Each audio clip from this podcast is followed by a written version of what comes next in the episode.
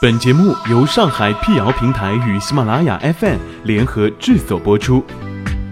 让信息对称传播，让谣言止于透明。欢迎来到谣言侦探社，我是侦探猫皮尔摩斯，当然你也可以叫我皮仔。在今天的辟谣开始之前呢，欢迎关注我们的微信公众号，请搜索“上海网络辟谣”并认准加 V 标志皮仔在等你哦。近日有网传消息称，开车的朋友注意了，出了个新规定，黄灯闪烁时不允许闯了，罪名叫冒进信号，扣三分，罚款两百元；闯红灯扣六分，罚款两百元。这个说法是真的吗？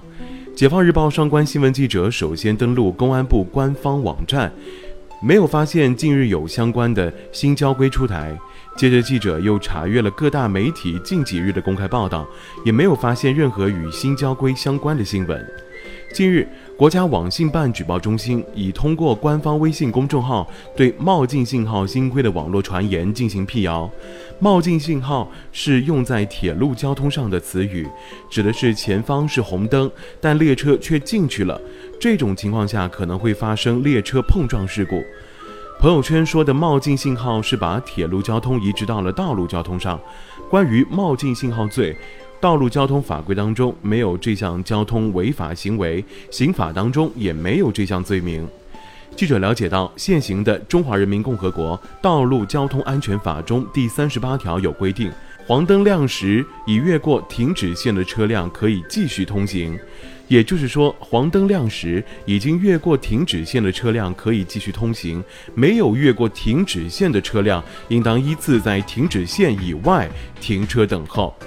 在二零一三年出台的《机动车驾驶证申领和使用规定》修订版当中，加大了对部分交通违章行为的处罚力度，其中闯红灯交通违法记分由三分提高到了六分，闯黄灯视作闯红灯，可处以二十至两百元的罚款，并扣六分等。因此，网传冒进信号新交规发布的消息是假的。近日，天津、四川、广西等多地网警也已通过官方微博对冒进信号新规进行辟谣。警方提醒：闯黄灯非常容易引发交通事故，一句话，宁等三分，不抢一秒。